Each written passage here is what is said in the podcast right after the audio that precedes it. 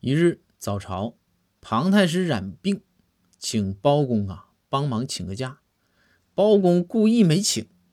仁宗上朝一看，庞太师没来，就对包公说：“包爱卿，庞太师没来，这样啊，你一会儿去通知他，就算是朕算他旷工了。”包公接旨。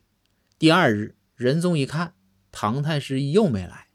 第三天、第四天，这么说吧，一个月没见庞太师上朝。这仁宗心想：这庞太师这是要疯啊！下朝了，喊上包公，带上三千御林军，就去庞府，要好好的收拾收拾庞太师。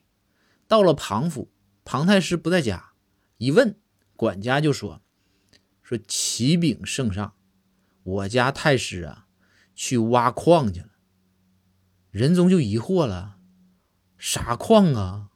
比上朝都重要啊？那矿里有啥呀？黄金呢？”这个时候，包公答话说道：“启禀圣上，上个月呀，您不是让我通知庞太师算矿工了吗？我还送了他把锄头呢，他去挖矿去了。”